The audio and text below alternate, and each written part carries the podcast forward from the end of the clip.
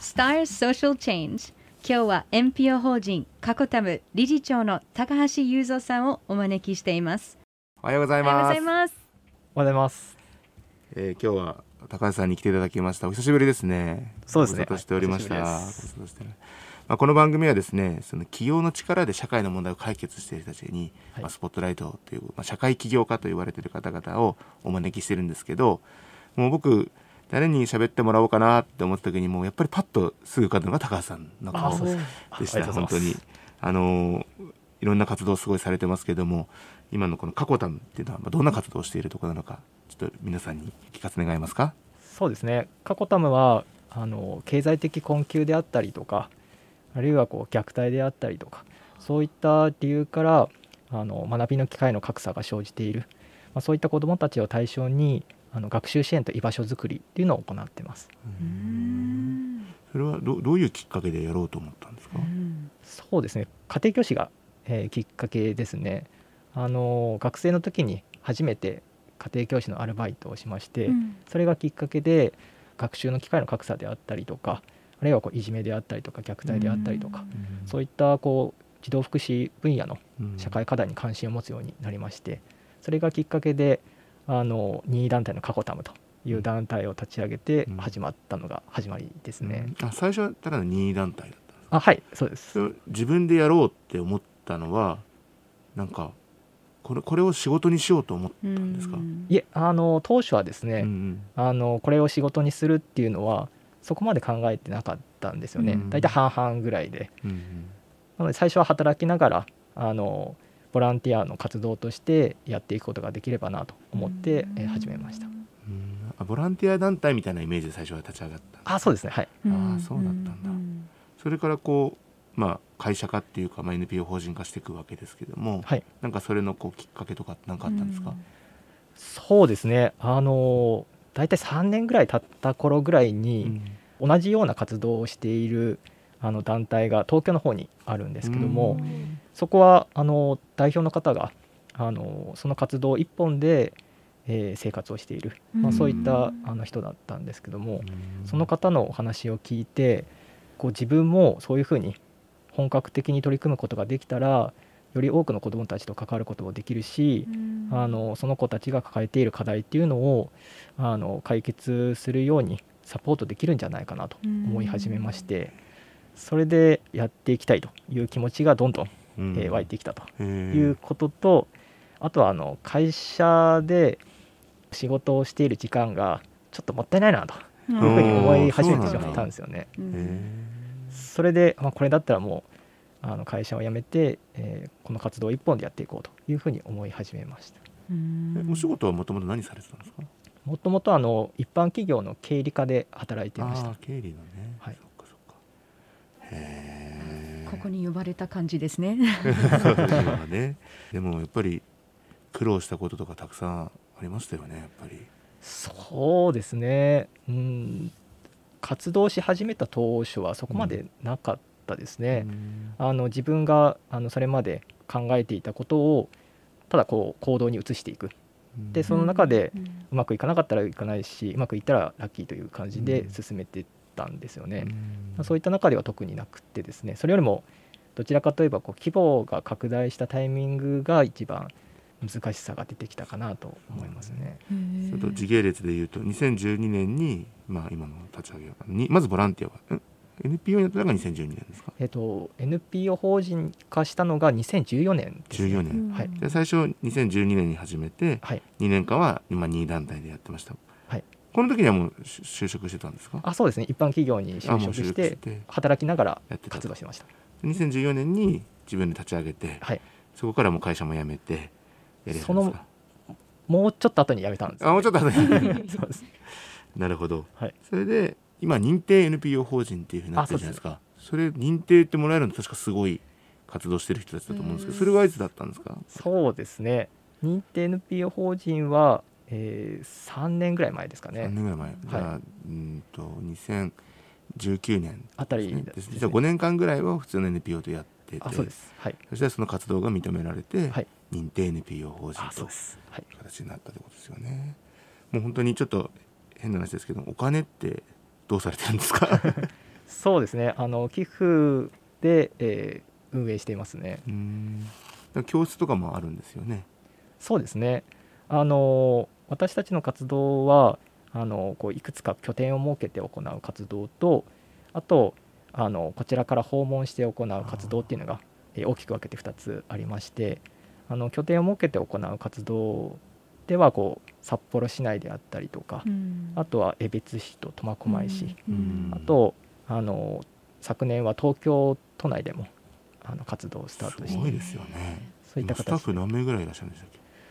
そうですね。今は、えー200人ちょっとぐらいですかね。すごい。ですよね。皆さんボランティアなんですか？はい。あの職員が私を含めて2名になっていましてあとあの非常勤のバイトのあのメンバーが、えー今は3人ぐらいですね。うん。あとそれ以外は全員ボランティア。ボランティアで。へー。すいっごぱいいらっしゃいすねますね。そのボランティアやる人たちはどういう人たちなんですか？そうですね。学生が、えー6割ぐらい。であと社会人が4割ですね。うん。であの学生の中で、えー大学生がほとんどになるんですけども、うん。あと1割ほどあの高校生もいたりします、うん。まあ子供に勉強を教えるってことあそうですね。はい。子供と関わるというものです。それは何歳ぐらいの子供から対応なんですか？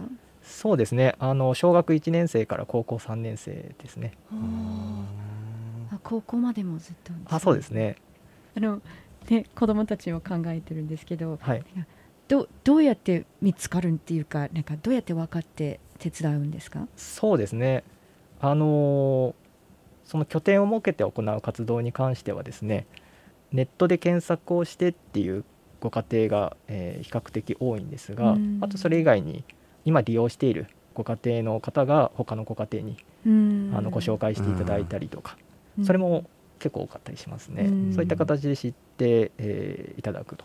それであの私たちのところを利用するということが多いですね、うんあとこちらから訪問して行う活動に関してはあの児童養護施設であったりとか、えー母子生活支援施設とかそういったこう児童福祉施設に訪問してるんですけどもあの少しずつ活動していく中で知っていただくようになりまして、うん。でそこからあの依頼を受けて訪問するっていう形でうん。行ってます。うん Stars Social Change 今日は NPO 法人カコタム理事長の高橋雄三さんをお招きしています。ここからは高橋さんの人物像を聞いていきましょうか。ご出身はどちらですか？札幌市ですね。お都会子ですね。趣味は？趣味はあの読書とあとは川に釣りに行くことですね。およく釣れますか？そうですね。釣れないことの方が多いですね。うん。ただもうじっくりと歩きながらこう自然を満喫しつつ釣れたらラッキーっていう感じでやってますうね、ん。リフレッシュも大事ですよね。そうですね。うん。前職は？一般企業であの経理の仕事をしてました。はい。そして癒しの時間は？癒しはあの私の実家とあと妻の実家にあの犬がいるんですけども。うんその子たちに癒されてますね。いや犬可愛いですいねやそうですね。あの玄関に入った途端に飛び込んでくるのでおそこがもう可愛くてしょうがないですね、愛されてます。どんどんな犬ですかちなみに？そうですね。あの私の実家はシーズーでですごくおとなしい子ですね、あとあの妻の実家の犬はあのシーズーとチワワのミックスの子なんですけども。可愛いですねそうですね。癒しのオーラで半端ないですね。そう一緒にいるだけでもはい。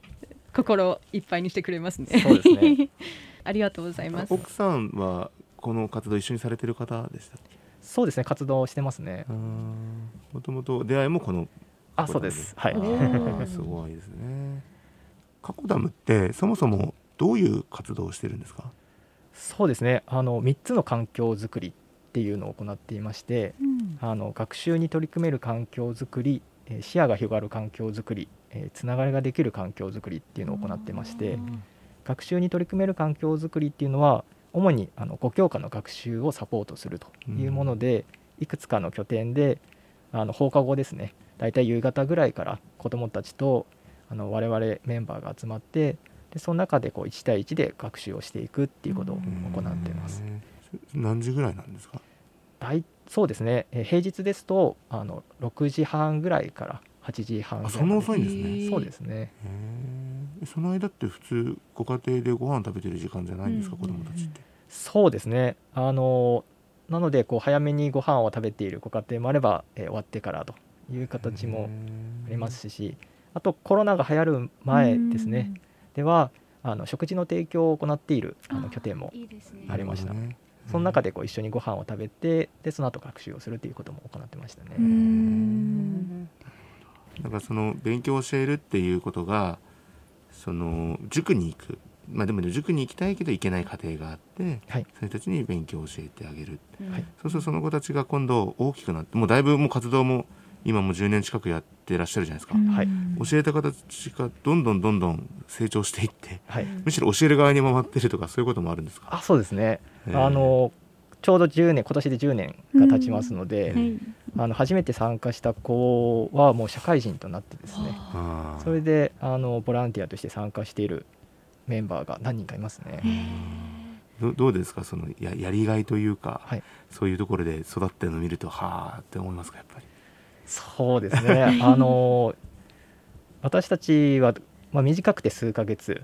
で長くて十数年子どもたちと関わっていきますので、えー小学生中学生高校生。うん。でその後こう社会人となって、えーなったりとか大学生となって私たちのところでボランティアとして参加するっていう、そういったこう姿を見ることができるのっていうのはあの学校の先生でも難しいですし確かにね。そうだ。もう親しかいないんじゃないかなと思うんですよね。うんでそういったこう成長する姿を見ることができるっていうのはこう一番の、えーやりがいでもあるかなと思いますね。なるほどね。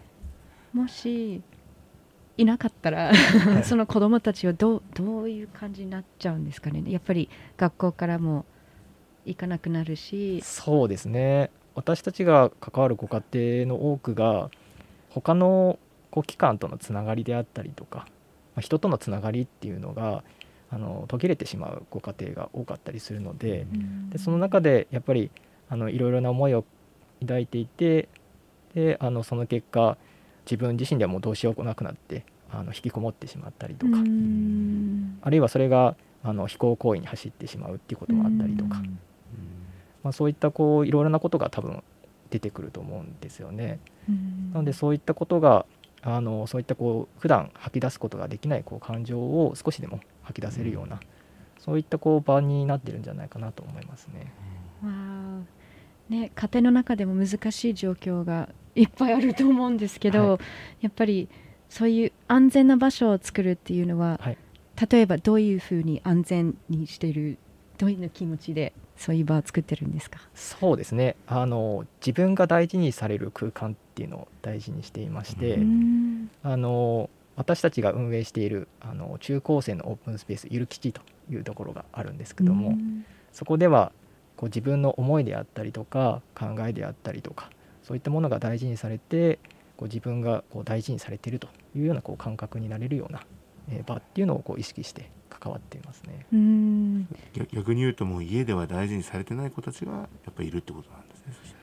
そうですねそういった子もあのいますね。うんただやはりそのこう自分が大事にされてるっていう感覚が持てる場所っていうのはあのたくさんあるに越したことないと思うんですよね。うんその家庭もそうですしもし家庭が難しいとしても他の場所でそういったことが補うことができれば多分それを糧として何か行動に移したりとか何かこういうふうにやってみようっていう気持ちにつながったりしていくんじゃないかなと思いますね。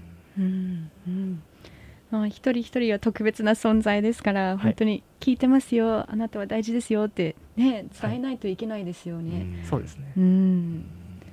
今この今10年間やってきましたけども今後の目標とか、うん。えービジョンとか、はい。その辺はどうですか？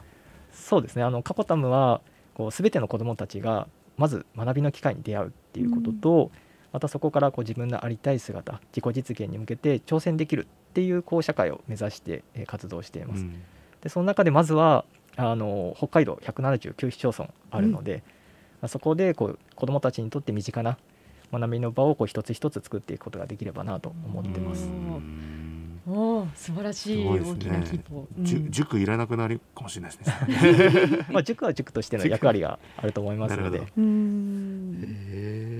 じゃあこの番組はこう起業を目指す人開業を目指す人に対してこう応援する番組という形なんですけども、はい。まあ、起業っていう形でね社会の課題を解決されている高橋さんにとってこれから起業をしようとしている人たちに対して何かメッセージとかありますか？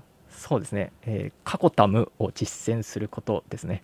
あおのう。カコタムっていうのはあの考えるの「か」と行動するの「こと楽しむの「た」と「む」を合わせてカコタムなんですけども。あ頼むね。はいはい。なのでこう起業っていうのはこう何かやりたいことがあってでそれを形にしていくことだと私は認識していまして、うん。